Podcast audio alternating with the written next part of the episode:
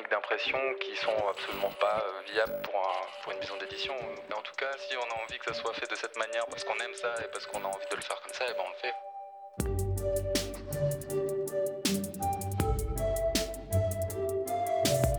Bonjour à toutes et à tous et soyez les bienvenus sur Radio Micro-ondes. Alors ça y est, on y est. En ce samedi 10 octobre, on prend l'antenne en direct depuis la cinquième édition du festival Microscopie qui a lieu tout ce week-end à Lille.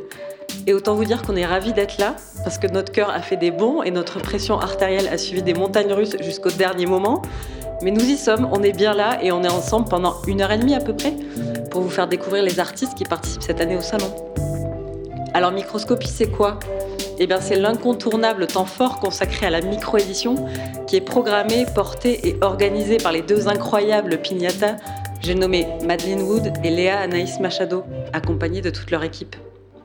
Ici, à l'auberge de jeunesse Stéphane Essel, le salon réunit des illustratrices, des illustrateurs, des auteurs, des autrices, des graphistes, des BDAs, des libraires, toute une cohorte d'artistes et de passionnés venus des quatre coins de France, mais aussi de Belgique, qui présentaient leur travail.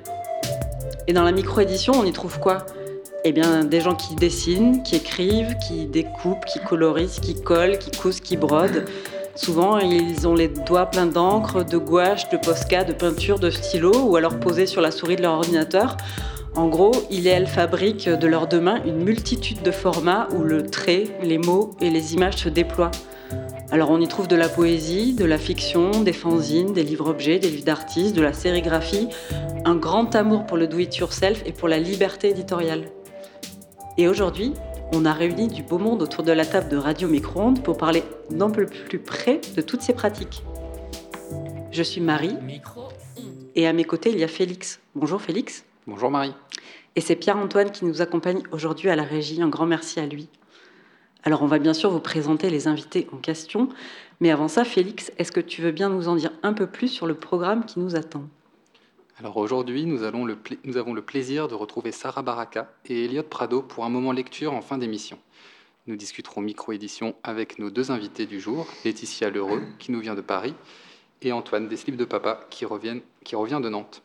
Nous aurons également le plaisir de jouer au quiz qu'Audrey nous a concocté autour de la présence des livres dans le 7e art, sans oublier la sélection musicale de Leila Boumali du label Bruit Blanc qui rythmera notre émission.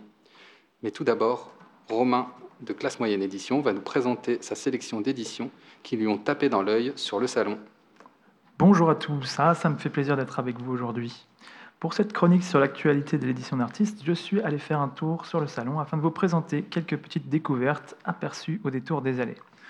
Par contre, j'avais pas prévu les deux livres que j'allais chroniquer étaient ceux de nos invités. Donc double pression, déjà que je passe en premier. Alors on commence par du gratos et du Covid-friendly, avec un fanzine collectif et surtout participatif qui nous est proposé par les Slips de Papa, un, collectif, pardon, comme tu nous as dit, qui vient de Nantes.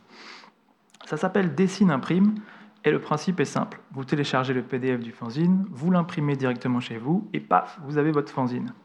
Vous le feuilletez, vous, appréciez les illustrations envoyées par les différents participants, et si vous sentez l'âme d'un artiste, vous pouvez remplir vous-même les zones blanches et compléter votre fanzine, le refotographier et l'envoyer sur la boîte mail du collectif gmail.com.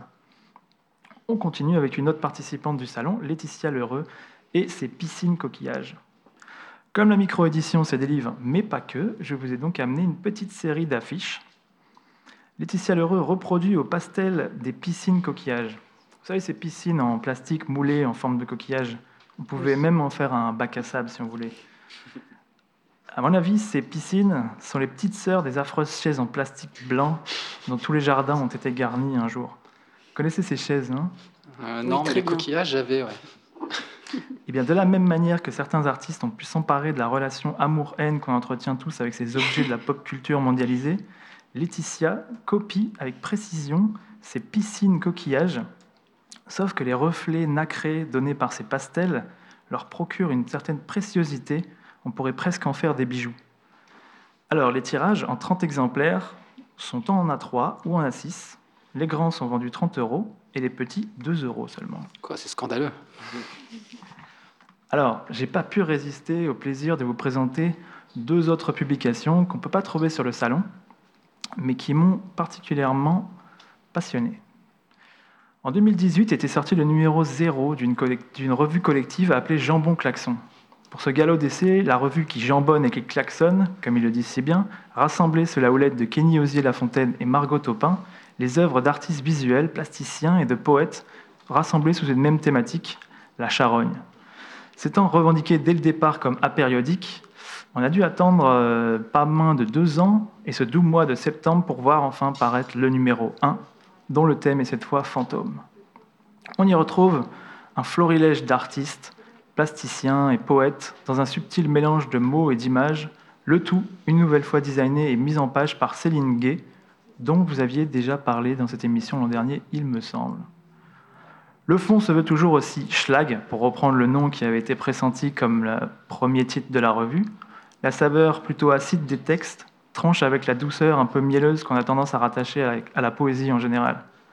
On peut en dire autant du volet image de la revue avec une sélection d'œuvres dans un style plutôt art brut qui offre au tout une belle cohérence.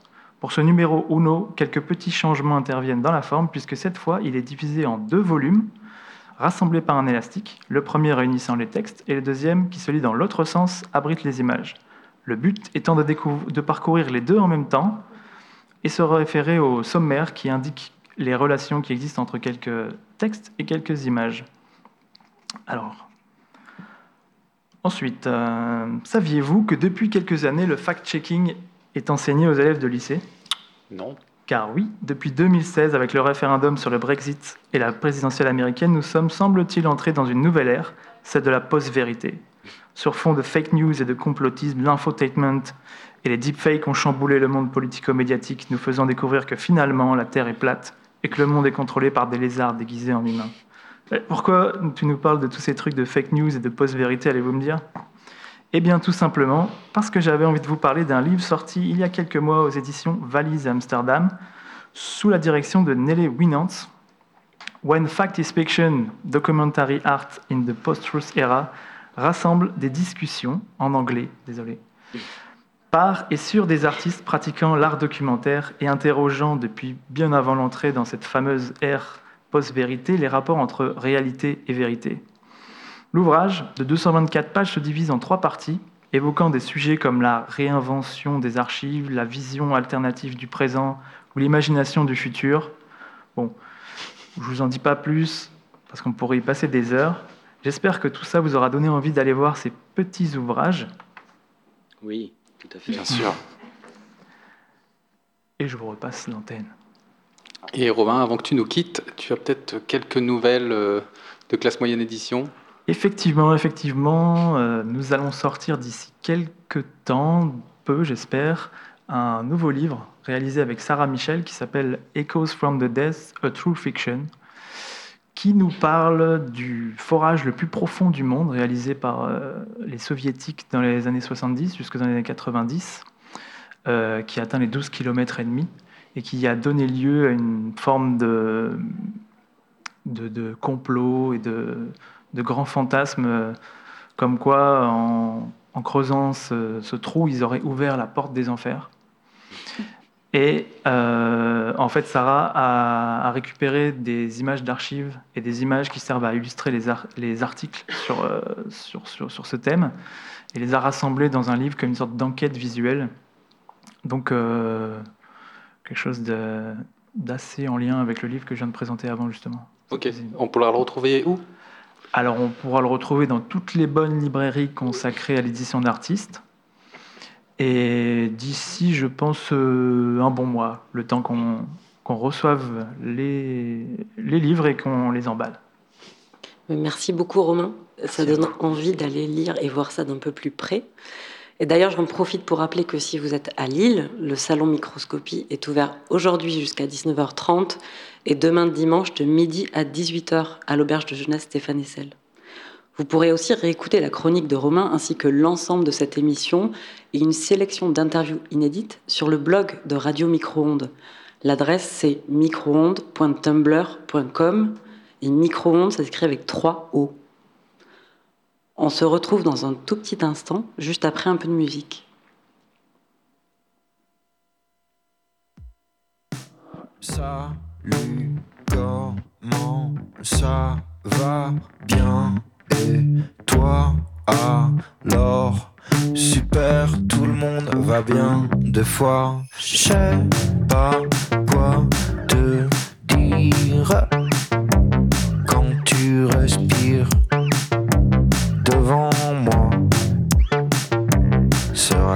sais pas, pas, pas, pas, pas quoi te dire? Quand tu expires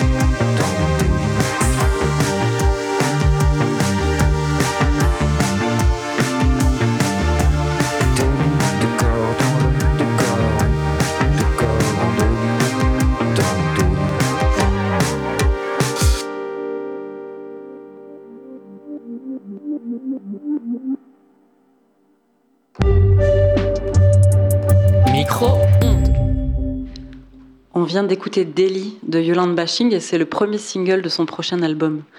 Pour info, Yolande Bashing sera en concert, oui, le 13 novembre au Bateau-Feu à Dunkerque, le 17 novembre à Marc-en-Barœul au Théâtre Charcot et le 19 novembre à Paris dans le cadre du Ici Demain Festival. Alors tout de suite, sans plus attendre, Félix, est-ce que tu peux nous présenter nos invités? Laetitia Lheureux est une artiste plasticienne, dessinatrice, performeuse. Elle a un univers poétique, sensible et plein d'humour, un univers plein d'objets, de paysages et de plantes aux couleurs vibrantes et joyeuses, et également de chips. Oui, oui, de chips. Elle apporte un regard sur le quotidien, donne à voir ce que l'on observe autour de soi, pour lui redonner de l'émerveillement. Laetitia Lheureux, bonjour. Bonjour. Nous accueillons également un collectif de faiseurs et de montreurs. Leurs productions sont singulières, parfois disponibles uniquement en consultation dans des dépôts, parfois complétées par de parfaits inconnus.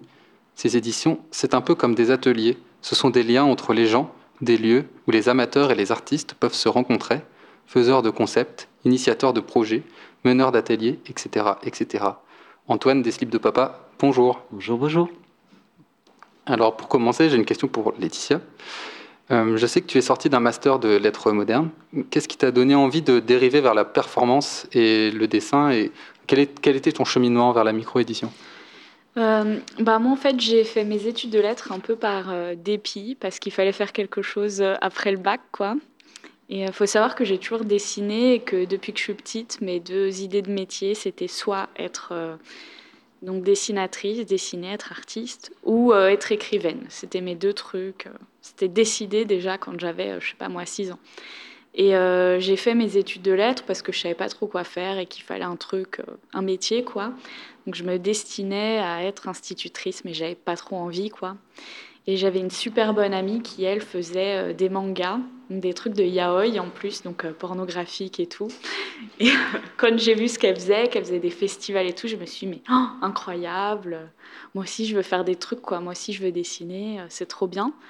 Et donc j'ai tout recommencé à la fin de mon master, j'ai attendu de finir. Et je me suis relancée vers des études, donc j'ai été aux Beaux-Arts de Cergy et, et voilà, et j'ai un peu lié mes deux passions qui étaient dessiner et, euh, et les livres en fait, mais surtout en tant qu'objet. En fait, j'adorais l'objet livre et j'ai commencé voilà à travailler là-dessus et Et faire tes propres livres. voilà, faire mes dessins, mes livres. et- Ok. Euh, toi, Antoine, tu as rencontré, enfin, en tout cas, le collectif à la base vient de Rennes. Ouais, Ils se sont rencontrés à, à l'école. À la fac, ouais. Ouais. La fac d'art plastique de Rennes. Euh, et du coup, euh, c'était quoi l'idée en fait à la base de- du collectif des slips de papa euh, Et est-ce que ça, ça a évolu- évolué depuis? Alors oui, alors moi je suis arrivé dans le collectif il y a deux ans et demi maintenant. Le collectif s'est monté en 2014, donc euh, ça fait quand même un, un petit paquet d'années. Donc moi j'ai pas suivi le tout début, mais il y a eu un projet qu'on a encore et on a édité la dernière euh, dernière opus, le 4, euh, il y a deux ans maintenant, qui s'appelle Le Vulome. Et en fait le projet des slips de papa c'était de euh, créer ensemble tout simplement. Euh, je pense que l'idée était assez simple d'avoir envie de plein d'idées comme ça, plastiques, d'expérimentation et d'envie de faire des, choses en collectif et pas rester dans son coin. Et le projet Vulome, il est né un petit peu de ce principe-là, de pas faire les choses juste en collectif euh, réduit, mais d'inviter aussi les dessinateurs, dessinatrices, amateurs comme professionnels, à se retrouver dans un ouvrage qui soit euh, consultable dans certains lieux. Euh, donc là, en l'occurrence, c'était un peu les personnes qui participent au projet qui se portent ambassadeurs, ambassadrices du projet, donc qui vont le distribuer bah, dans des lieux qui, pensent appropriés. Donc ça peut être autant euh, chez le coiffeur que euh, dans une boucherie, que dans une librairie, que un peu tous les lieux de passage où, euh, il est bon se poser et, et prendre un petit peu de temps pour découvrir des nouvelles choses. Donc le principe c'était vraiment ça. Je pense que le projet Vulome et le projet Slip de Papa sont vraiment étroitement liés. Euh, dans l'idée justement de faire de la création ensemble, euh, qui soit accessible à tous, que tout le monde puisse participer aussi, euh, parce qu'on est quand même dans un monde où il y a des plateformes, on va dire, où il y a des personnes qui sont très représentées et d'autres qui pensent être mauvais parce que pas représentés, alors que en fait il y a des choses très intéressantes qui sortent de tout le monde. Et voilà, donc c'était l'idée de mettre tout le monde sur le même piédestal euh, à travers ce, ce bouquin. Euh, voilà, et puis après il y a eu plein d'autres projets, donc oui, ça bouge parce que en fonction des demandes qu'on a actuellement, on se on, s'étend un petit peu plus vers de, de l'événementiel, euh, de l'atelier, beaucoup, auprès de publics défavorisés, auprès beaucoup des jeunes aussi. Donc, donc oui, en fonction des missions qu'on a, là en ce moment c'est beaucoup d'ateliers par exemple, donc euh, on se porte moins sur l'objet livre, on a toujours ça en tête, mais voilà, on est plus dans un rapport de, pédagogie, euh, et de partage. C'est toujours le partage qui est au centre de toutes nos actions. Donc euh, voilà. Ok. Et toi, Laetitia, je sais que tu fais aussi de la performance. Est-ce que y a des liens entre ta pratique de la performance et le fait de faire de l'édition? Je ne sais pas encore trop répondre à ça. Pour moi, il n'y en a pas vraiment. Mais en même temps, mes dessins, ils partent souvent d'une espèce de blague que j'ai comme ça, un truc, une idée qui me fait rire. Et les performances, c'est un peu la même chose. J'avais fait euh, une performance à Montréal où euh, ça partait d'une énorme blague que j'ai eue comme ça, une, nuit où je me suis dit, ah purée, c'est trop drôle, je vais le faire. Et voilà, j'ai proposé ma performance euh, à l'époque où c'était de déranger les gens. Déranger les gens qui assistaient au vernissage d'une exposition, justement, d'a- d'a- d'avoir des, performeurs qui allaient les embêter toute la soirée sans se rendre compte que c'était forcément des performeurs. Et bah, mes dessins, mes éditions, c'est un peu la même chose. Quand je pense aux, piscines coquillages ou à une tranche de pain de mie, bah, en fait, je me dis juste, bon, bah, voilà, ah, je sais pas quoi dessiner. Tiens, les piscines coquillages, et puis voilà, c'est tout. C'est le seul lien à peu près que je peux faire. C'est la blague. C'est beau. L'humour rassemble. Euh, du coup, chez vous, les slips de papa, euh, tu nous parlais de la dimension très collective, que c'est très important euh, chez vous, mais est-ce qu'il y a aussi des gens qui s'auto-éditent? Est-ce qu'il y a une place pour l'auto-édition au sein du collectif? Alors, euh, au tout début, il y a eu des projets personnels qui ont été édités par les slips de papa. Après, à savoir qu'on a tous nos activités à côté. Donc, on s'auto-édite un petit peu. On est tous un peu dans des domaines euh, différents. Il y a des euh, Natos qui est à côté de moi euh, sur le stand aujourd'hui. Il est plus dans le peintre. Il est plus peintre muraliste pour le coup. On travaille sur le mur. Moi, je suis vraiment illustrateur. Je travaille le tatou aussi. On a des plasticiens, plasticiennes, on a vraiment des gens qui sont de plein d'univers. Donc oui, il y a de l'auto-édition, mais plutôt à côté des slips de papa plutôt que dans le collectif. En fait, on essaye à chaque fois qu'il y a un projet collectif, un projet d'édition qui sort des slips de papa, on essaye de, de faire en sorte que tout le monde soit représenté dedans. Quoi. Donc euh, de l'auto-édition, on s'en sert pas comme une plateforme euh, vraiment de monstration pour nous. Euh, plus d'un espace de collectif. Quoi. Donc, non, je dirais pas tellement d'auto-édition. Et vous êtes combien en fait dans ce collectif? On est 8 maintenant. Alors moi, j'aurais des questions un peu pratiques à vous poser à tous les deux parce qu'on est à la radio et le salon a ouvert il y a à peu près une heure maintenant, mais peut-être que les gens qui sont là et qui nous écoutent n'ont pas encore vu ce que vous produisiez comme texte et comme image. Alors, euh, peut-être Laetitia, on peut commencer par toi. Est-ce que toi, tu as une palette de couleurs, par exemple, privilégiée ou des textures, des outils que tu aimes particulièrement euh, travailler? Bah, j'ai déjà un énorme problème avec la couleur rose et euh, aussi la couleur bleu ciel. voilà, donc je représente à peu près euh, très bien dans mes vêtements, jusqu'à dans mes, sur mes chaussettes, mes chaussures, voilà. Je précise qu'elle disait parce qu'elle a un magnifique pull moumoute rose bonbon Voilà. à son- Et euh, donc voilà, mais j'aime assez les couleurs pastel, mais hum, je, je sais pas. C'est vrai que j'utilise un peu toujours les mêmes couleurs, rose, rose bonbon, bleu ciel, vert un peu clair et puis jaune. C'est des couleurs que j'aime beaucoup, voilà. Et euh, j'utilise beaucoup le pastel, le pastel à la cire, le pastel gras. Et j'aime aussi les, les crayons de couleur et la gouache, mais bon, j'aime bien quand même les couleurs, qui, les aplats et les trucs qui, qui pètent, quoi, un peu. Voilà. Et est-ce que c'est parce que ça te permet de, dans tes carnets, en- en- Mhm. parce que les pastels, les crayons, Ouais. c'est des choses que tu transportes et que tu peux avoir avec toi, c'est-à-dire de dessiner, parce que tu dessines aussi beaucoup de paysages, que ce soit urbains ou de bord de mer ou des Mhm. morceaux de forêt ou de campagne. Est-ce que c'est un outil aussi qui te permet de croquer des choses et Ouais. ensuite de les reprendre euh, Bah, j'ai toujours mes boîtes de pastel, de mini crayons de couleur sur moi et, euh, et mon carnet. Et voilà, ouais. je- Après, moi, j'aime bien. euh, j'aime pas tant dessiner dehors que ça pour les paysages ou quoi. J'aime bien être chez moi, euh, sur mon, mon bureau super bien rangé, tout ça, être au calme, vraiment. C'est un espèce de moment privilégié pour moi, le dessin. Et, et je pense que les couleurs, c'est. Enfin, pour moi, c'est important pour transmettre l'émotion que je veux transmettre. Je sais pas comment trop l'expliquer, mais il y a ce truc de calme, euh, de tranquillité, et justement, je m'exprime plus avec les couleurs que en sortant et en allant m'asseoir euh, dehors ou devant un paysage. Et, et est-ce que ça te prend du temps justement de choisir la bonne euh, palette de couleurs? Parce que on- on- tu parles des, pal- Ouais. des hum, couleurs pastel, mais en Mhm. même temps, tes paysages sont des couleurs très vives aussi. Ouais. Les jaunes sont pétants, enfin, il y a des couleurs, euh, c'est pas délavé. Mm. Donc, est-ce que c'est dans ce processus un peu presque méditatif, hein, de calme dont tu Ouais. parles, est-ce que ça te prend du temps aussi de trouver quelles sont les bonnes couleurs pour. euh, Bah, pour les couleurs, ça me prend pas tant de temps, mais c'est vrai que je fais plein de gommettes, euh, de tests de couleurs, de ce qui va bien ensemble. Euh, En fait, ouais, j'adore ce processus d'avant. J'ai mon idée, je sais tout de suite ce que je veux faire, j'ai toujours l'image en tête, et puis après, je fais mes petites gommettes de couleurs en regardant ce qui va, ce qui va pas, ce que j'aime bien, et après, je me lance euh, assez rapidement. En fait, pour moi, un dessin, ça doit être fait euh, limite dans l'urgence, quoi. C'est ah, j'ai mon idée, vite, je vais m'installer, je me mets bien au calme, je me fais monter, hop, pouf, euh, ça sort, quoi. mhm. Voilà. Ok. Et toi, Antoine, du coup, tu disais au début que tu étais illustrateur. Mm. Et du coup, quel, euh, qu'est-ce que tu aimes bien utiliser, toi? Très personnellement, dans ma, dans ma pratique. Ouais, dans ta moi, pratique à toi. euh, bah, je travaille toujours à l'encre de Chine au départ, enfin sur mon travail vraiment personnel. Euh, c'est beaucoup du travail de ligne et de gros aplats de noir.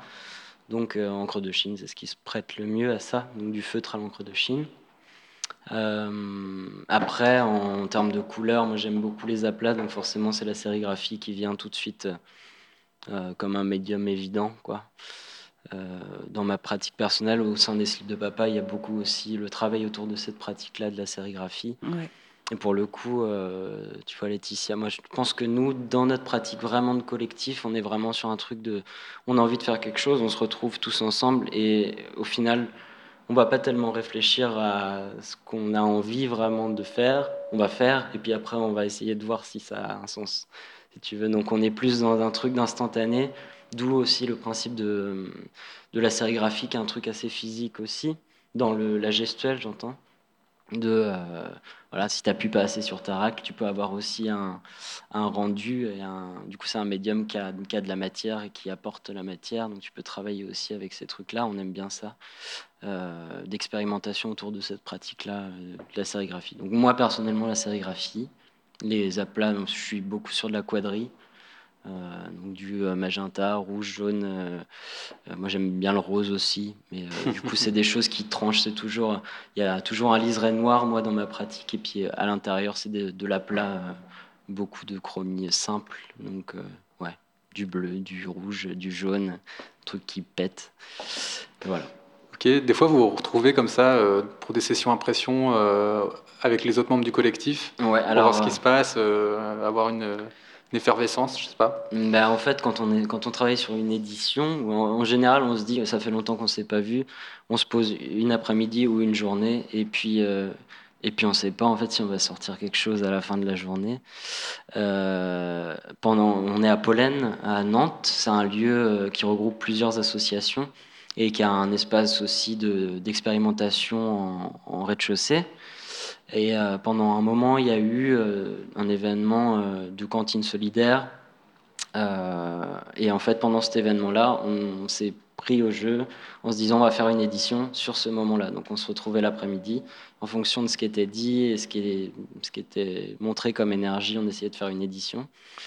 Donc c'est aller de la recette de, pommes de terre, à com- comment tu pouvais les cuisiner, une toute petite édition avec une partie euh, impression couverture en sérigraphie et l'intérieur en, en photocope, euh, vraiment sur le principe du fanzina euh, plus basique, on va dire, mais vraiment le- la base du, du fanzine.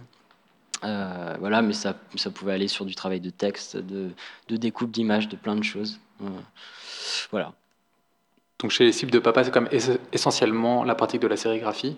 Mm, Ouais, on, on essaye de s'en sortir un petit peu aussi, parce que au final, on peut faire beaucoup de choses avec la sérigraphie, on essaye de trouver un petit peu aussi euh, du médium qui, euh, qui diffère.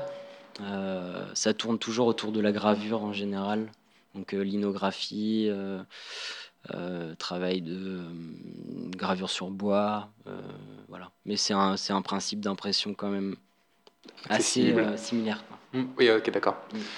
Et toi, Laetitia, quand on devant ton stand, on voit qu'il y a beaucoup, beaucoup de choses qui sont imprimées en risographie. C'est euh, un hasard d'avoir rencontré des gens qui avaient euh, la bonne machine ou c'est plutôt c'est toi qui, qui as choisi ce, ce médium en particulier? Non, euh, en fait, c'est moi qui l'ai choisi. C'est j'ai déjà, enfin, j'avais expérimenté la risographie déjà à l'école quand j'étais aux Beaux Arts de Cergy. On a eu une espèce d'initiation comme ça. De, en fait, c'était pas une initiation, c'était on vous donne la machine pendant une semaine. Si c'est rentable pour nous et que vous en servez beaucoup, euh, on la garde. Sinon, euh, c'est fini. Et euh, on avait un petit concours de celui qui faisait la plus belle riso à la fin. Je sais pas, remportait je sais pas quoi, hein, rien probablement. Et donc moi, j'avais passé ma semaine à bloquer la machine, à faire des risos toute la journée. C'était incroyable. J'ai vraiment adoré ça. Et depuis, je suis hantée par cette espèce de truc de J'aime trop la riso, faut que je fasse de la riso. Et euh, voilà, à Paris, on a la chance d'avoir des, euh, des studios de risographie. Il y en a deux principaux. Et euh, donc, je me, suis, je me suis tournée vers eux voilà, pour faire de la riso. Et tout à l'heure, tu parlais de la pratique assez spontanée du dessin. Et quand tu te lances dans la fabrication d'une édition, du coup, c'est un autre rapport au temps. Mais est-ce que ça te plaît de... Enfin, est-ce que tu peux nous expliquer ça? Parce que c'est une autre, une autre façon de faire, du coup. Bah ouais, c'est c'est forcément plus long et j'ai envie de dire plus réfléchi, mais en fait non, parce que c'est pareil, j'ai- je me lance pas avant de savoir exactement ce que je vais faire et, et d'avoir mon idée. Donc des fois, ça peut prendre des mois avant que j'ai une idée et que je dessine ou que je décide d'une édition. Et euh, ben, en fait, je me lance et comme je sais déjà ce que je veux, ça va au final assez vite. Et... Mais du coup, je peux expérimenter plus de choses aussi au niveau des couleurs. Voilà, par exemple, la riso, là, euh, je pouvais changer des couleurs qui me plaisaient pas ou euh, faire d'autres tests. C'est pas le, pas le même temps, mais bon, j'ai quand même globalement l'idée déjà de ce que j'ai envie. J'étudie déjà toutes les couleurs, tous les trucs avant, les mélanges. Voilà.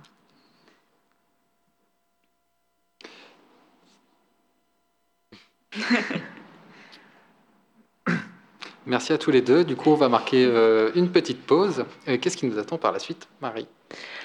Alors, pour la suite, je vous propose de jouer toutes et tous ensemble, puisqu'on a la chance qu'Audrey, ici présente, de Spectre Édition, nous ait préparé un petit quiz dont elle a le secret. Alors, pendant qu'on se prépare derrière nos micros, euh, Audrey, bonjour. Bonjour. Est-ce que tu peux nous raconter ce que tu nous as concocté? Je vous propose en ce joyeux jour consacré à l'édition un petit jeu autour du cinéma. Et oui, pourquoi faudrait-il après tout être logique? Ce jeu est simple.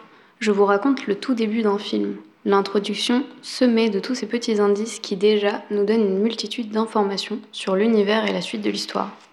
Saurez-vous retrouver le titre et le nom du réalisateur de ces films?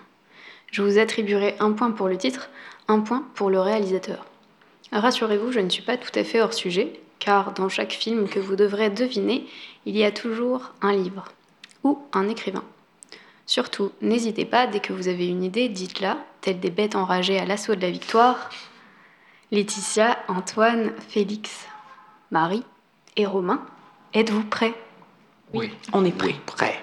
Qu'est-ce qu'on gagne? Vous gagnez la gloire éternelle et c'est tout.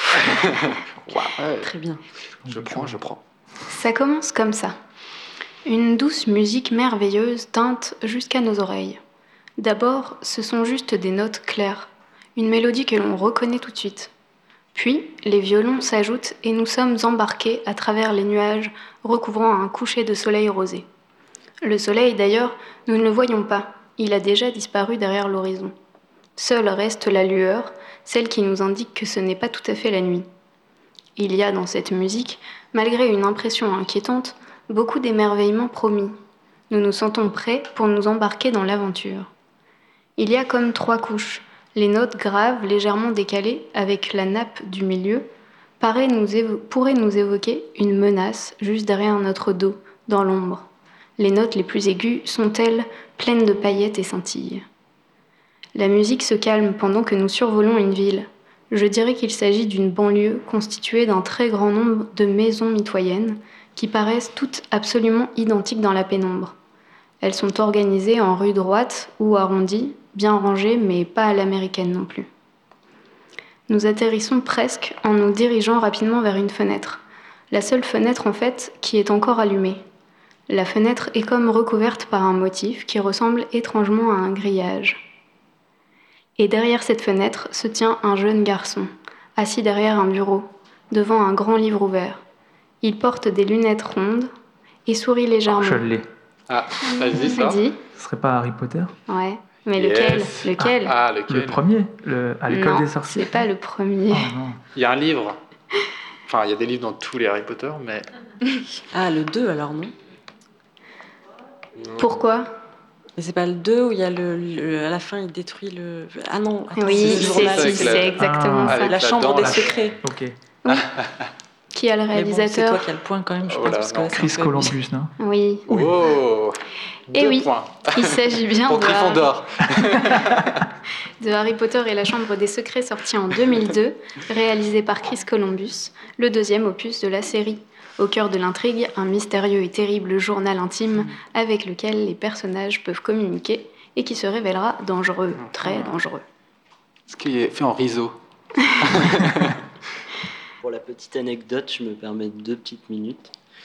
Le nom euh, de Gédusor a été trouvé sur une tombe qui est à Édimbourg, euh, dans le cimetière de Aberdeen. Voilà.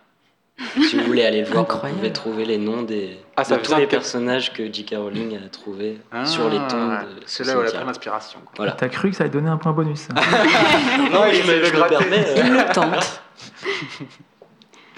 Ça commence comme ça. Un écran noir, un point rouge lumineux au centre. Il se déplace Oh, et facile. explose.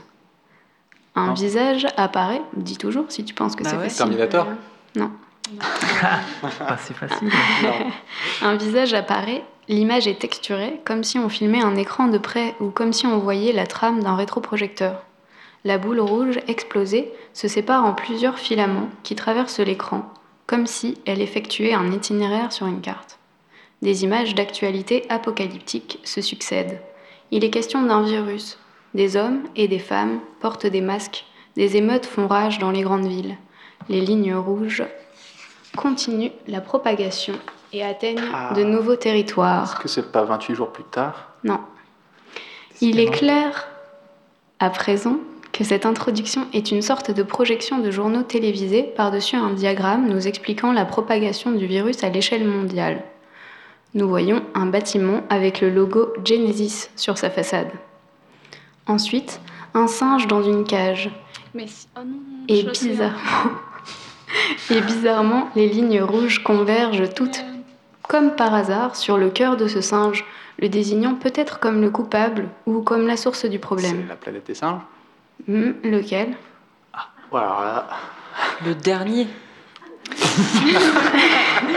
C'est pas assez précis. Bah, En même temps, il y a plusieurs Est-ce que c'est la planète des singes de Burton? Non. Pas du tout. Le dernier, du coup. Il y a même des images de Barack Obama. Bah, le dernier, oui. Les origines s'appellent. Ah, mais il y a un, deux, trois aussi C'est pas les origines. C'est deux trilogies, en fait. C'est une trilogie. C'est le 2, Ouais, Voilà. le 2. Comment s'appelle-t-il? La planète des singes 2. La planète des singes, l'affrontement, réalisé Ah là par là. Matt Reeves en 2014. Un jeune garçon que nous découvrirons plus tard se lie d'amitié avec un orang-outan. Ils se retrouvent sur leur curiosité et leur amour du roman graphique Black Hole de Charles Ah Burns, oui, c'est vrai. sorti en français chez Delcourt. Ce livre est un élément clé de l'histoire, lieu de rencontre entre l'homme et le singe, et fonctionne comme une parabole entre ce roman graphique entre ce que ce roman graphique raconte et ce que les personnages vivent, le rejet des autres par préjugés, parce qu'ils représentent le danger. Bien joué. Ça commence comme ça. Un coup de tonnerre et un plan sur un mur jaune. Sur ce mur, une peinture d'une maison rouge et blanche, donnant directement sur la mer.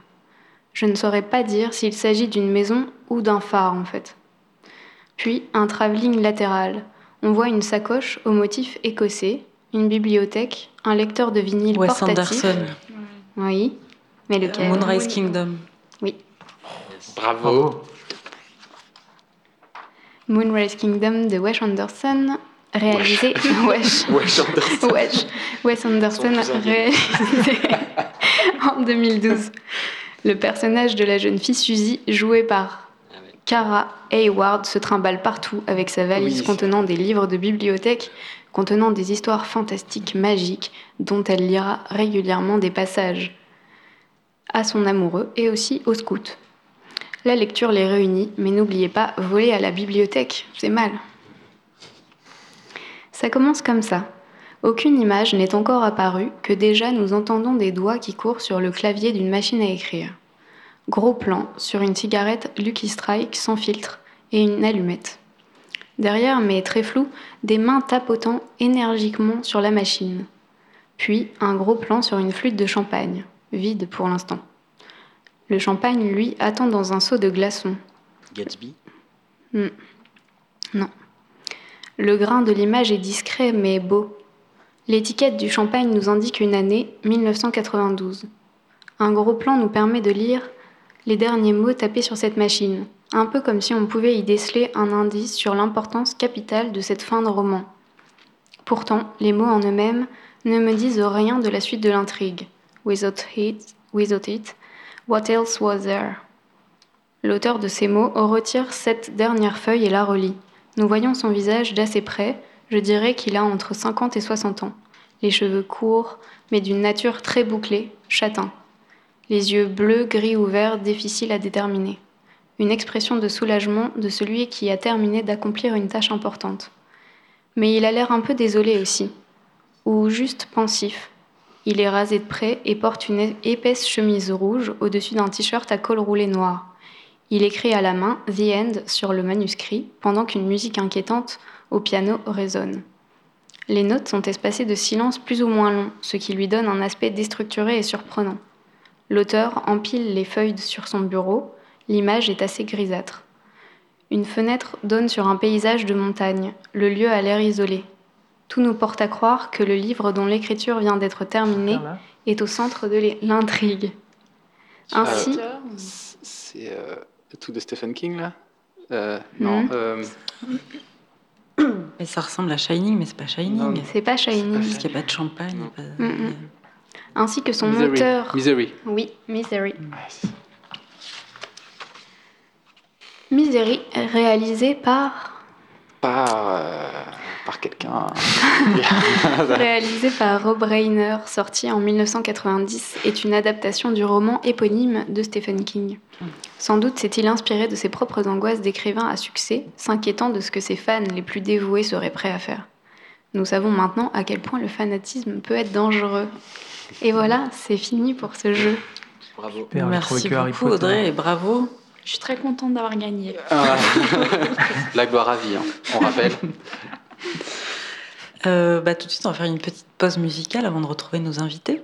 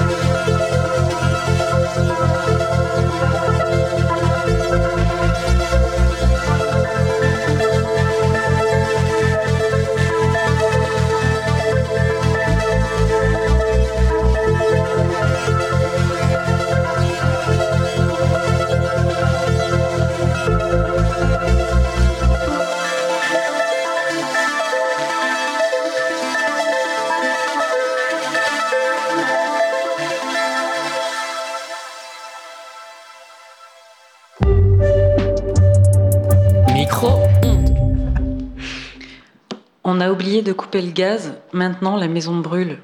C'est le titre du morceau qu'on vient d'écouter. Et c'est Daéré 97, qui est le projet instrumental de Demain Rapide.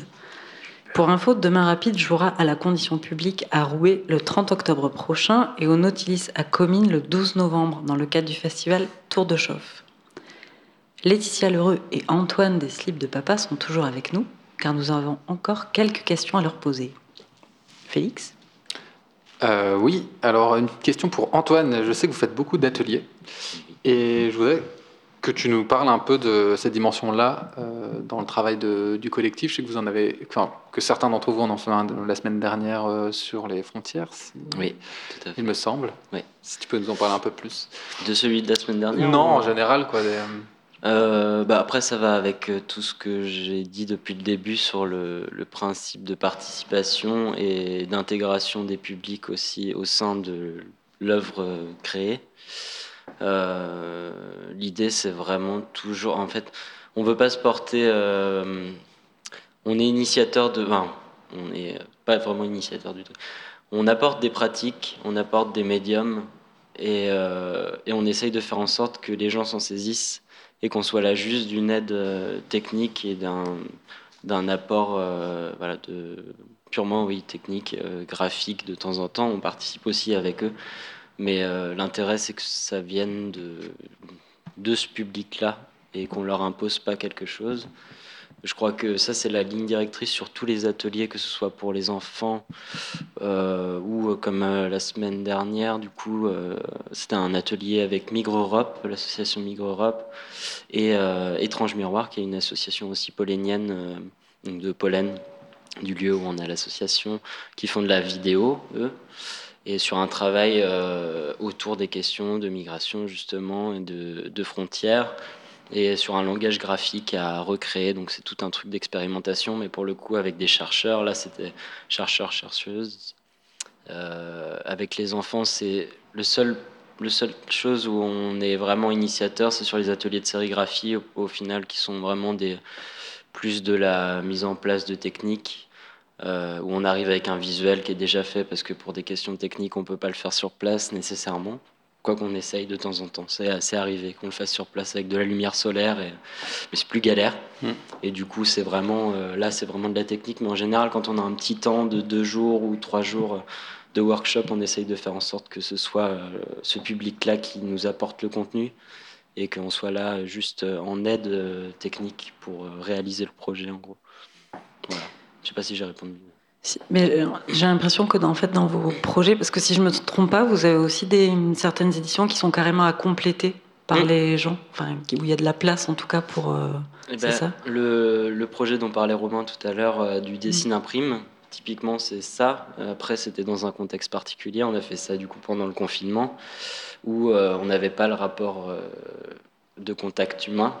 Et du coup, comment faire en sorte que justement la micro-édition et le participatif puissent marcher quand même sur un outil numérique? Euh, donc euh, là, c'était aussi essayer de faire participer d'une certaine manière, mais il était un peu moins, euh, comment dire, c'est des gens aussi qui ont Internet, tu vois, Mhm. qui ont ces outils-là à disposition, qui ont un scanner ou qui ont moyen d'imprimer chez eux, ce qui n'est pas le cas de tout le monde.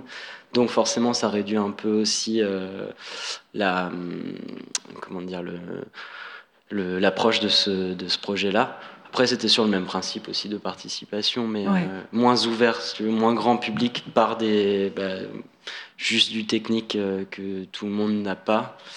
Et euh, malheureusement, on ne pouvait pas faire. Donc voilà, c'était plus essayer de faire en sorte qu'on ne soit pas inertes euh, tous euh, à créer dans notre coin et qu'on puisse faire quelque chose aussi ensemble. Mais... Ouais. Ouais. Et en parlant de, de technique, euh, justement, j'ai l'impression que dans votre projet, il y a aussi un peu ce truc de dédramatiser justement le rapport à la technique en la proposant de cette façon-là aux gens parce que, euh, enfin, spontanément, tu dis ah mais je sais pas dessiner ou je sais pas me servir. Enfin, la sérigraphie pour moi c'est super technique, je sais pas m'en servir. Donc j'ai l'impression qu'il y a vraiment cette approche de dire mais euh, c'est ok. Enfin, on amène les outils Mm. et Oui, j'ai presque l'impression que vous allez chercher justement ceux qui ne savent Mm. pas dessiner Mm. pour voir ce que ça va donner, peut-être des Ouais. choses plus moins attendues peut-être. Ben, on va pas forcément chercher euh, ceux qui savent pas dessiner, mais on, du moins on, on veut pas du tout être excluant des gens qui pensent ne pas savoir dessiner. euh, ce qui n'est pas le cas. Euh, tout le monde sait dessiner en soi. Tout le monde est capable de faire euh, un, dessin, de, prendre un crayon et de faire un trait sur une feuille. C'est déjà un dessin en soi, c'est déjà une expression euh, personnelle. Mais oui, on essaye de, de toute façon, c'est la suite logique du Vulome. Euh, ce projet de dessin imprime, c'est clairement essayer de ramener un, public qui a peur de se montrer parce que pas médiatisé comme des artistes, euh, à dire euh, plus euh, qu'on va appeler plus professionnels, alors qu'ils ne le sont pas nécessairement, mais voilà, essayer de mettre encore une fois tout le monde sous le même piédestal. Mais là, sur le coup, sur le sur le dessin imprime, la question technique fait qu'on n'est pas tous sur le même piédestal. Donc c'est le seul truc qui nous qui nous déplaît un petit peu dans ce projet-là, trouver une solution pour que tout le monde puisse le faire en soi. Donc euh, ça, je sais pas si ça va être possible à long terme, c'est à réfléchir. Quoi. Et l'idée de le déposer du coup dans des endroits euh, qui peuvent à la fois être chez le médecin, peut-être dans une boulangerie, je sais pas, un peu n'importe où, c'est aussi de que les gens qui ne n'ouvrent pas forcément ce genre de livre d'habitude puissent les voir euh, Ouais. quelque part, euh, parce qu'ils font peut-être pas la démarche d'aller à la librairie, Ouais. mais peut-être que comme ils vont de toute façon chez le boulanger, ils le verront. Ouais, il y, a un- il y a un peu ça. Et puis, c'est, euh, moi, j'aime, j'aime trop cette surprise, en fait, d'arriver dans un endroit où tu t'attends pas à trouver quelque chose et que tu vas le trouver sans le vouloir. Et, et découvrir aussi des gens que tu pensais pas connaître ou leurs pratiques. C'est tout ce truc-là de surprise. De... Ouais. Voilà. De surprise. Toi, Laetitia, tu as été édité aussi par euh, Comme un arbre, Ouais. euh, en parallèle de ta pratique d'auto-édition. Euh, Est-ce que ton approche, elle est différente selon le mode d'édition? Euh, Est-ce que tu te permets peut-être plus de choses quand tu t'édites toi-même ou pas? Bah, bon, là, c'était ma première expérience d'édition avec euh, Comme un arbre. Et euh, non, je me suis rien interdit ou je j'ai pas changé ma façon de faire euh, spécialement. Alors, le livre, il a été créé pendant le confinement entièrement. Et euh, donc, moi, je me chargeais d'envoyer mes dessins, de dire ce que je voulais à peu près, et d'avoir un retour. C'était vraiment une collaboration. Il y avait vraiment un échange. voilà, sur ce que je voulais, mais il n'y a pas eu de. Je me suis pas sentie freinée ou quoi que ce soit. Je sais pas. Au contraire, je me dis peut-être que moi, moi toute seule, je me freinerais peut-être un peu plus par rapport au, au financier, quoi, parce que si je suis toute seule, forcément, tout va me coûter tout de suite plus cher. Et voilà, que là, c'était tout le papier, euh, c'était l'éditeur qui l'avait déjà. Donc euh, moi, je n'avais pas à penser à, à m'acheter une palette de papier ou à ou euh, pour faire le pop-up à avoir un truc spécial ou je sais pas. Donc là, j'ai été déchargée de ça, c'était pas mal. Et euh, oui, voilà, ce serait le seul problème, c'est trouver les fonds, quoi, si je veux faire un truc moi-même. Et tu peux nous en parler un peu de ce li- livre en question? Qu'est-ce qu'est-ce que qu'est-ce qu'on y trouve? Euh, bah alors le livre, alors, comment expliquer ça? Bah, C'est une suite de dessins en fait euh, sur euh, le thème, c'est sur la peur de la fin du monde. Voilà. Donc c'est parti de là et c'est un truc que j'avais étant petite et c'était une histoire que j'avais comme ça, euh, que j'ai toujours eue, que je me disais ah voilà j'aimerais en faire quelque chose. Et là il se trouve que ben grâce euh, au Covid c'est tombé à point. Donc euh, je me suis dit, je vais partir là-dessus et c'est des, des illustrations euh, de, de mon quotidien, quoi, et de mélanger à une histoire où justement à cette peur de fin du monde que j'avais, voilà. Et c'est c'est assez léger, c'est pas très lourd, c'est, je sais même pas trop comment en parler encore, mais c'est c'est des petites images, donc imprimées en risographie avec euh, trois couleurs. Et euh, ouais, c'est comme un petit conte, quoi. On ne sait pas exactement de quoi ça parle si je viens pas expliquer précisément que c'est la peur de la fin du monde, je pense. Et s'il n'y a pas tout le contexte de, voilà, du Covid et de, du confinement qu'on a tous vécu, donc voilà. Et le titre, c'est C'est euh, Il y avait une ville. C'est euh, en fait euh, le titre d'une chanson qui parle de fin du monde aussi et que j'ai trouvé assez, euh, qui est assez horrible mais qui est assez belle. euh. Et euh, comme je suis vraiment nulle en nom propre, ben j'ai honte mais j'ai oublié le chanteur qui est juste méga connu. Voilà. C'est pas grave parce qu'on voit pas non plus. Non. donc- Voilà, donc c'est Pas de parfait. problème. Et euh, voilà.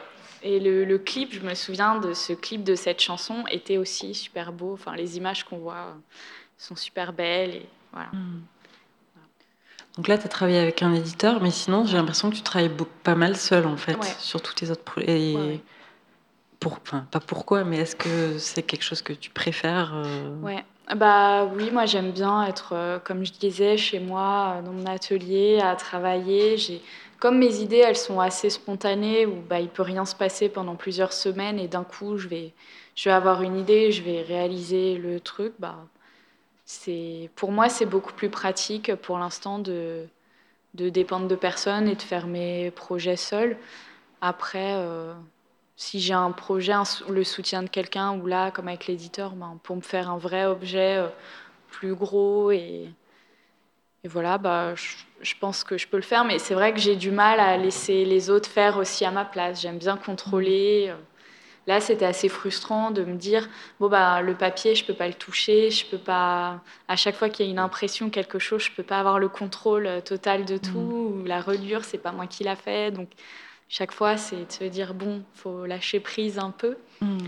Oui, c'est la euh, question que j'allais te poser parce que tout à l'heure tu disais que ça te soulageait aussi de laisser une part Ouais. à l'éditeur de choisir, de Ouais. faire les choix pour le pop-up, etc. Et en même temps, tu nous dis que ça te frustre de ne pas Ouais, pouvoir choisir le bah- papier. Mais euh, du coup, juste quand tu t'auto-édites, ouais. est-ce que bah déjà, comment tu t'imprimes, etc. Vu que tu as peut-être plus accès aujourd'hui à une réseau et du coup peut-être que tu as d'autres modes euh, d'impression. Est-ce que aussi le choix du papier, le choix d'un format, etc. C'est quelque Mm. chose que toi t'aimes appréhender, Ouais. t'aimes faire? Bah, en fait, là, avec euh, Il y avait une ville, j'ai quand même fait tous les choix, le pop-up, euh, voilà. Enfin, j'ai tout décidé.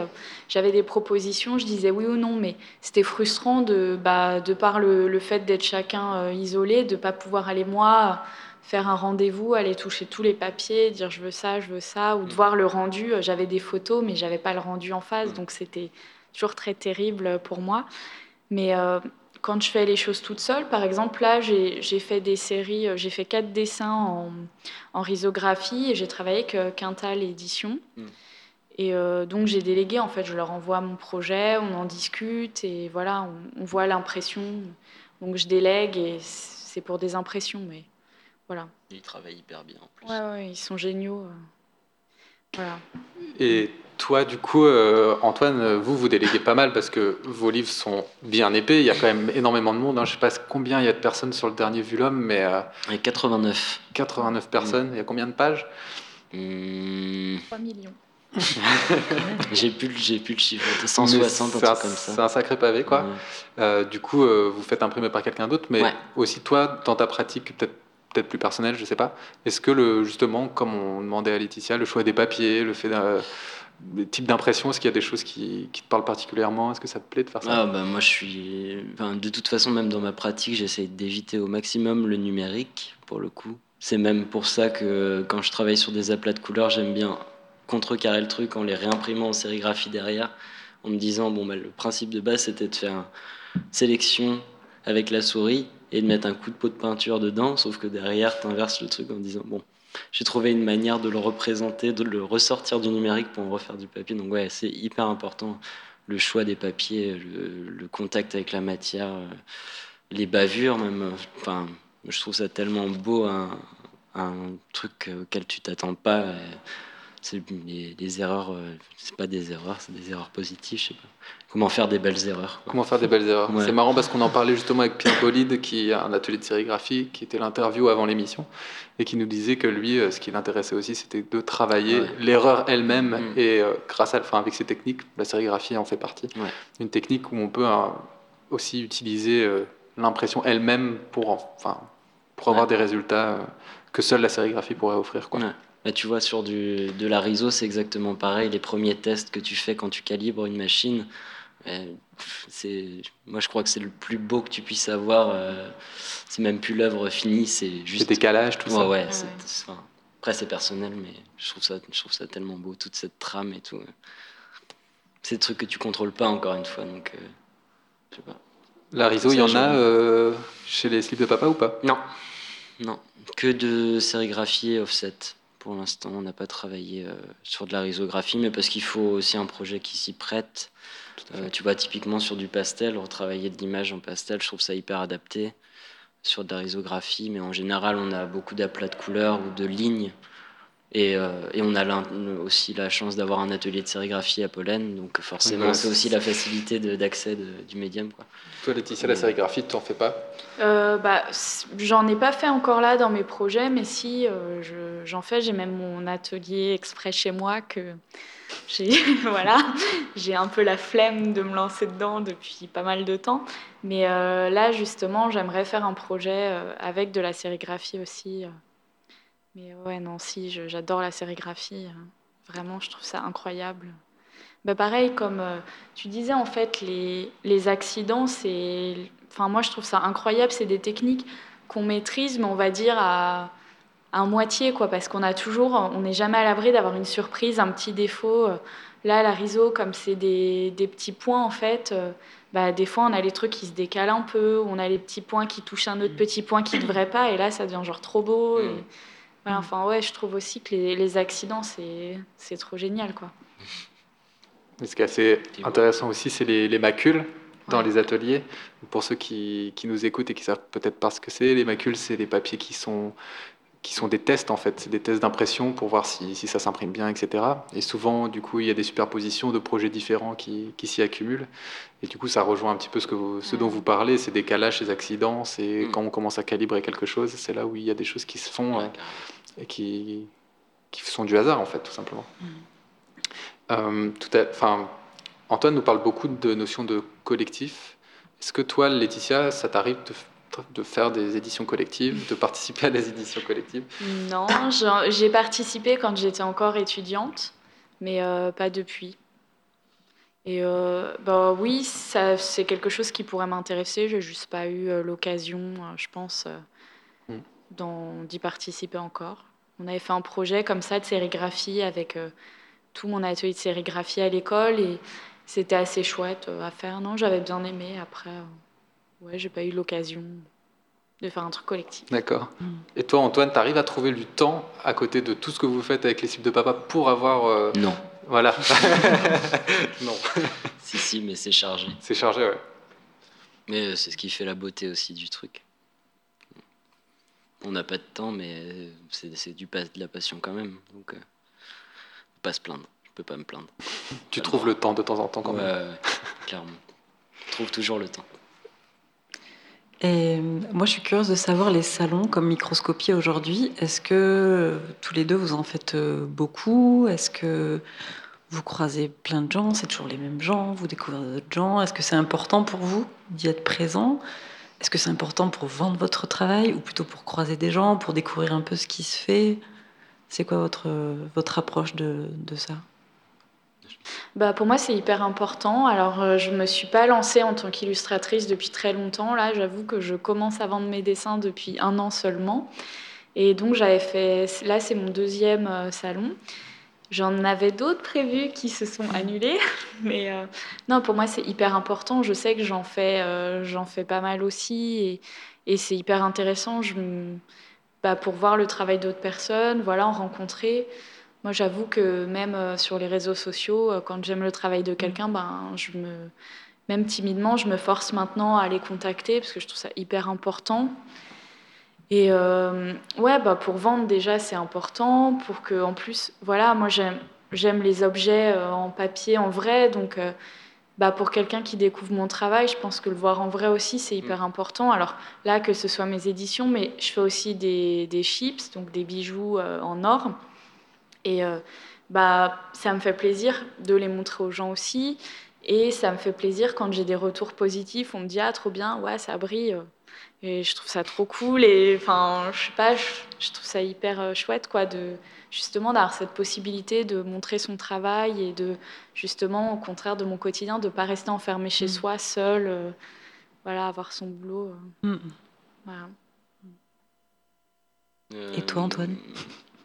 bah, Alors oui, c'est important. Bah, je pense que nous, on y va surtout pour rencontrer des- d'autres collectifs. C'est la chose la plus importante. En général, on n'est pas, on vend pas énormément.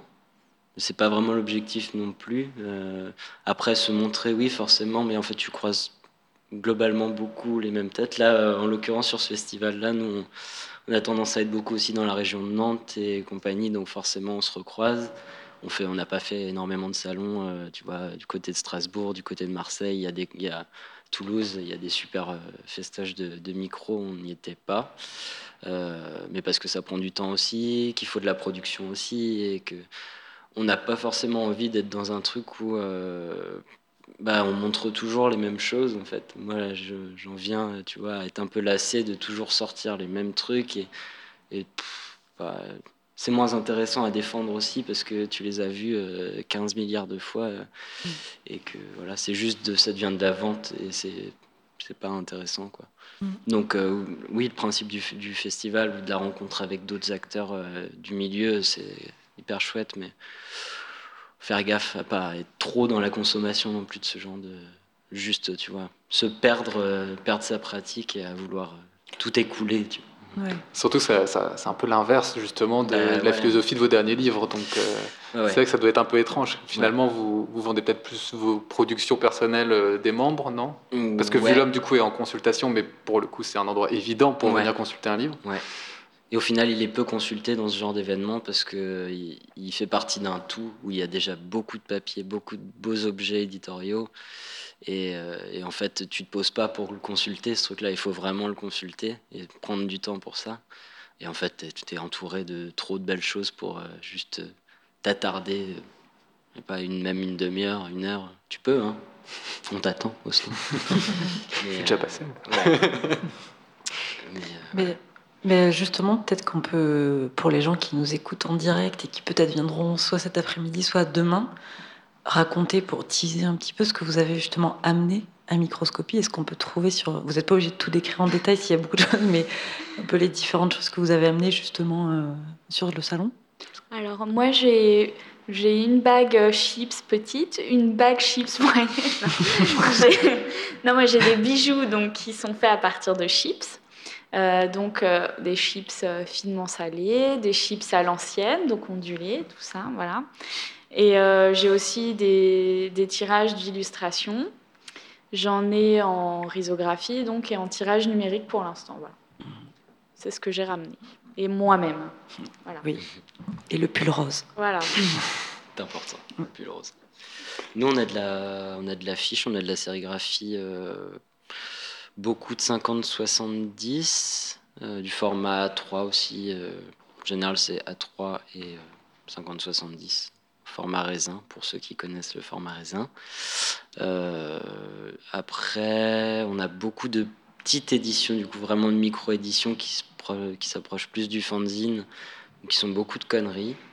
Et, euh, en espérant que ça fasse rire les gens. Mais nous, ça nous a fait rire. Euh, Il y en a un qui s'appelle La Permanente, sur une histoire de coiffure. Il y a On ne choisit pas sa famille, qui se décline en On ne choisit pas sa chemise et On ne choisit pas son caniche. Euh, voilà, qui sont à partir de glanage de, d'images sur le, sur le web. Enfin, l'histoire est plus large, mais j'aurais pas le temps de tout expliquer. Donc, bon, bref. Glanage d'images avec des textes, euh, un vis-à-vis marrant. Euh, on a un, un objet qui a été primé à Angoulême aussi. J'ai vu Un ça. objet Beau éditorial. macaron. Ouais. Euh, voilà, vous pouvez venir voir ça sur, euh, sur notre stand. euh, très, très chouette. Très chouette. Ok.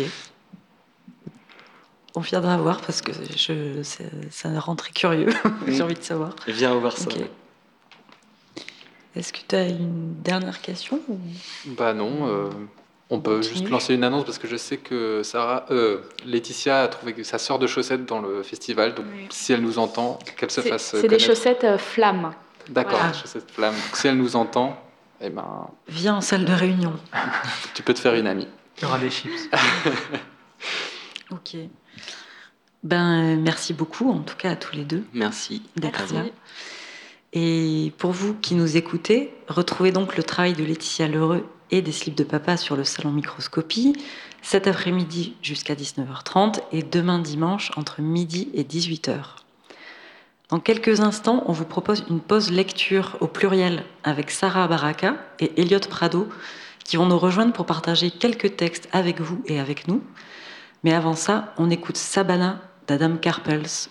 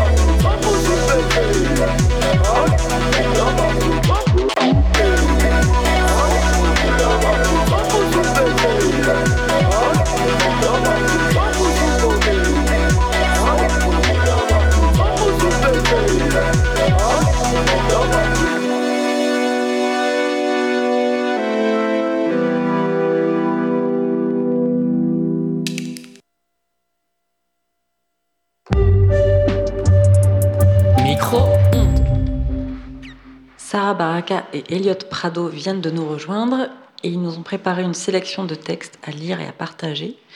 Tous deux écrivent et performent entre Lille et Bruxelles et ils travaillent en duo pour créer la performance S'étreindre.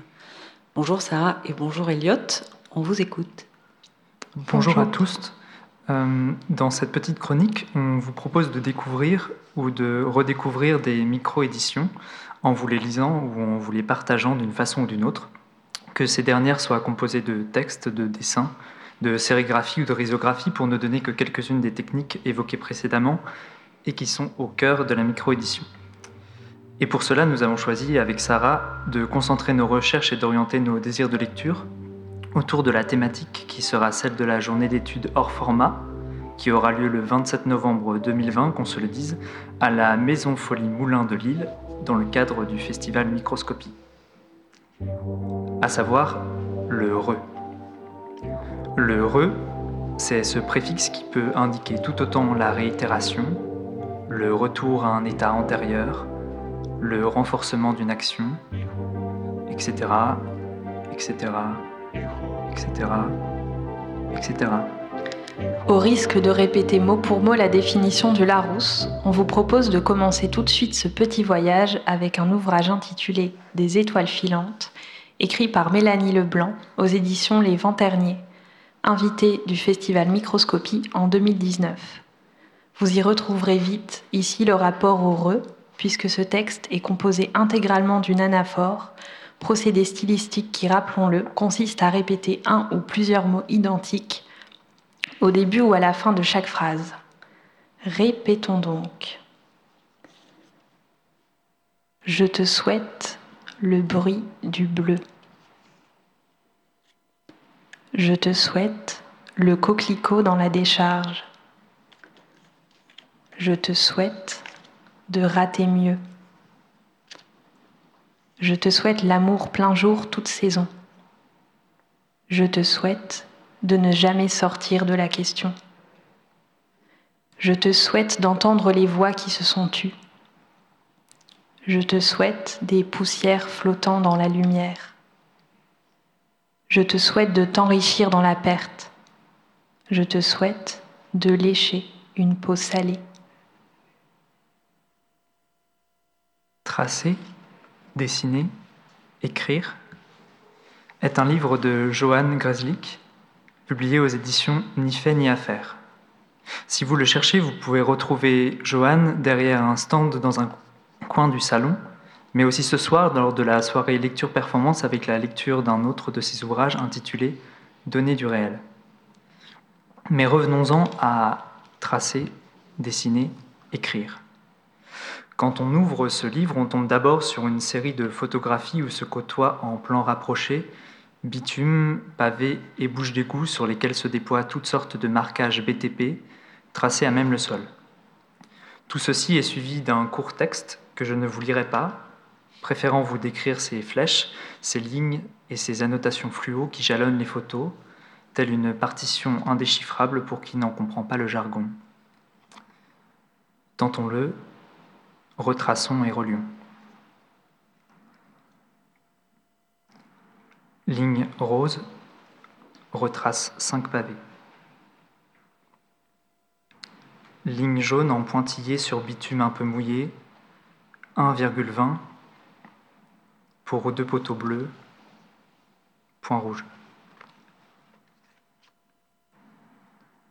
Ligne jaune retrace le bord du trottoir, plus flèche de bouche à clé relie aussi, plus accent circonflexe jaune au milieu du bitume.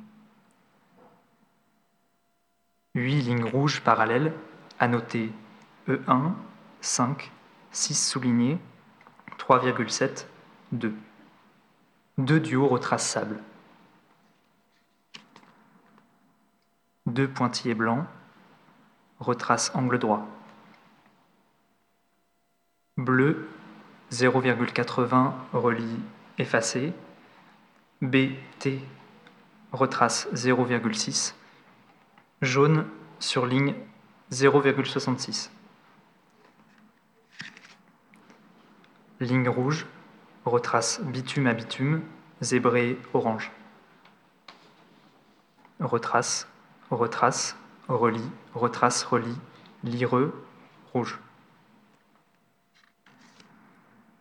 Jaune, fait croix sur cercle.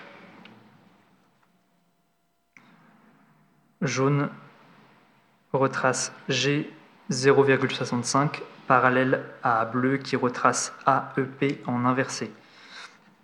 Au bord de l'herbe, carré blanc découpé au ECL, BFRP, BRO, BRD et au bleu illisible.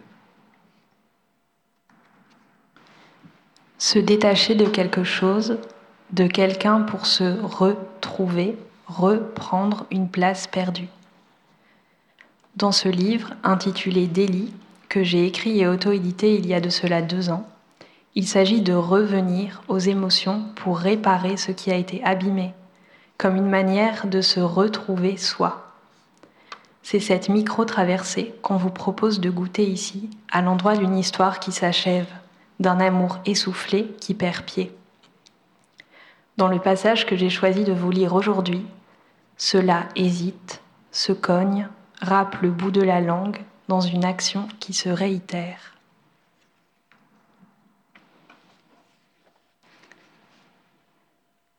Décrocher, raccrocher, décrocher, raccrocher, décrocher le téléphone.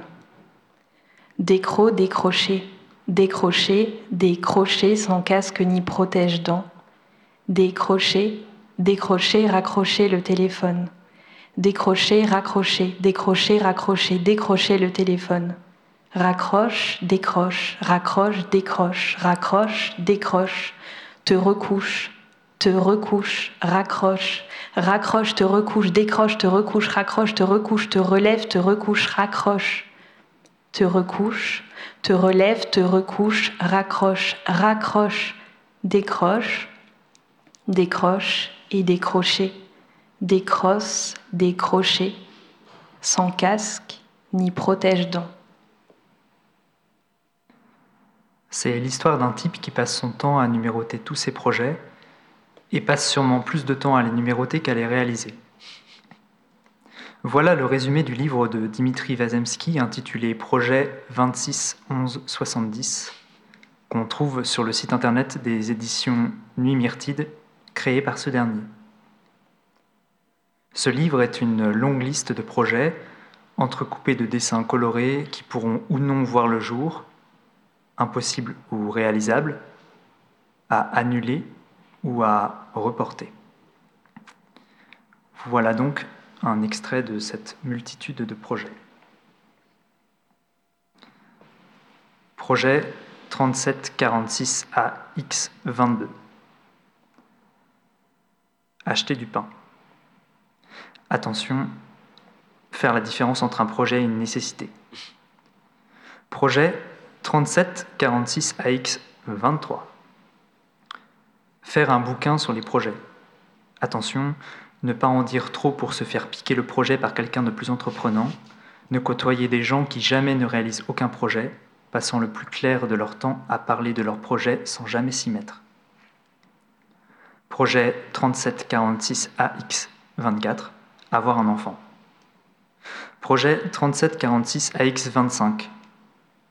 Avoir une maison ouverte, un pied-à-terre symbolique pour se débarrasser de l'idée d'apatride nomadisant. Disant beaucoup mais se posant peu. Projet 36, 37 pardon, 46 AX26. Pousser enfin un projet jusqu'au bout, là où il vit de lui-même. Arrêter les avortements. Projet 3746 AX27. Relire les projets dans Petit poème en prose de Baudelaire. Projet 3746 AX28. Voir à projet dans un dico de citation. Projet 3746 AX29. Synonyme 1 au PR.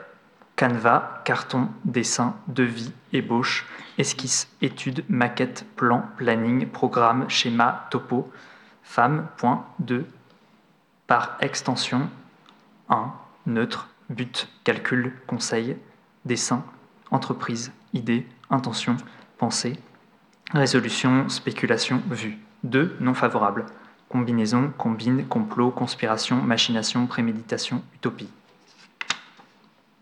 Projet 3746 AX30. Retrouver un bout de phrase chez Molière, un truc du genre. Et le chemin est long du projet à la chose. Projet 3746 AX31. Ne plus perdre son temps à chercher des citations ou des définitions. Agir. Merci beaucoup à tous les deux pour cette sélection. Alors le temps a filé très très vite et on approche de la fin de l'émission. Alors si vous avez une actu ou quelque chose à nous dire, c'est vraiment en un mot et c'est maintenant. Laetitia, Antoine, Sarah. Carte postale. La nuit des musées, 14 novembre à Nantes. Survivre à la balade au stand des Pignata. Merci beaucoup. Un grand merci vraiment à nos deux invités, Laetitia Leroux Merci beaucoup et Antoine. Deslip de Papa, pour avoir participé à cette émission. À nos chroniqueurs, Romain et Audrey, à Sarah Baraka et Elliot Prado pour leur lecture, et à Pierre-Antoine Naline en régie, ainsi qu'à Leïla Boumali qui nous a fait cette magnifique programmation musicale. Cette émission a été rendue possible grâce à Radio Moulin qui nous équipe et nous accompagne. Alors on remercie beaucoup Pauline et Aurélien pour le soutien. Vous pourrez réécouter l'émission et une sélection de podcasts et d'interviews inédites réalisées par Radio Micro-ondes en allant sur microondes.tumblr.com. Micro-ondes s'écrit avec trois O.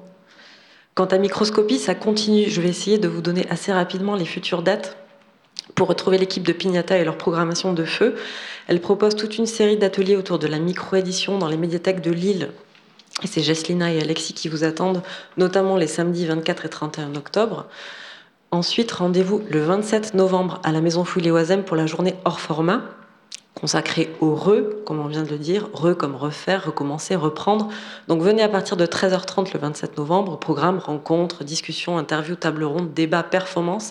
Et à 19h, concert à la Bulle Café, c'est à la Maison Fouillé Moulin, pour clôturer la journée en bouteille. Le lendemain, le 28 novembre, c'est la journée composite à la Maison Folie Moulin. Et là, super programme à nouveau, puisque nous attendons une après-midi consacrée à la rencontre entre musique et illustration, avec un concert dessiné entre Estine Coquerel et la chanteuse musicienne Accidente. Et c'est à 17h30. Et le soir même, en collaboration avec le label Bruit Blanc, rendez-vous à la Bulle Café pour un concert et un DJ set. Enfin, le vendredi 4 décembre, la soirée Do It Yourself, ce sera à l'hybride à Lille. Et ce sera la soirée de clôture de microscopie avec projection et surprise au programme. Vous pourrez retrouver toutes ces infos détaillées sur la page Facebook des Pignata et sur lespignata.com. Et j'en profite pour adresser un dernier et immense merci à Léa Machado et à Madeleine Wood pour leur accueil, leur travail et leur énergie. On vous aime. On vous laisse avec un dernier morceau, c'est Crushed Velvet de la merveilleuse Accidente, que vous pourrez donc voir en vrai le 28 novembre si vous avez bien tout suivi. Et on vous souhaite un très très bel après-midi. Merci.